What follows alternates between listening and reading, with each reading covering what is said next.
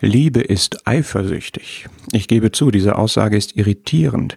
Der Bibeltext sagt, der Eifer der Liebe ist hart wie der Scheol. Der Scheol, das Totenreich, ist unersättlich. Jede Sekunde füllt es sich mit zwei weiteren Menschen im Moment. Er will alles für sich haben.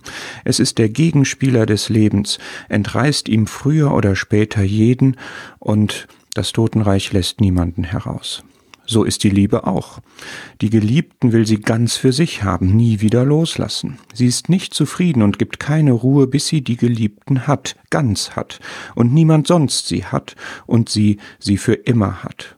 Diese eifersüchtige Liebe ist problematisch und zerstörerisch, wenn sie egoistisch, missbrauchend, tyrannisierend oder einengend und entmündigend ist. Gottes Liebe ist nicht so. Sie ist richtig verstanden gut, segnend, befreiend, stärkend und gebend und sie beruht auf Gegenseitigkeit.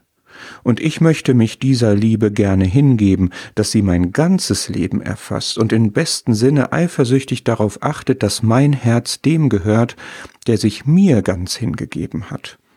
Und ich bin so froh, dass der Scheol einmal alle ungläubigen Gestorbenen hergeben muss, um vor Gottes Gerichtsthron zu erscheinen, aber dass ich, der ich an den Herrn Jesus glaube, nie aus seiner Hand fallen oder gerissen werden kann.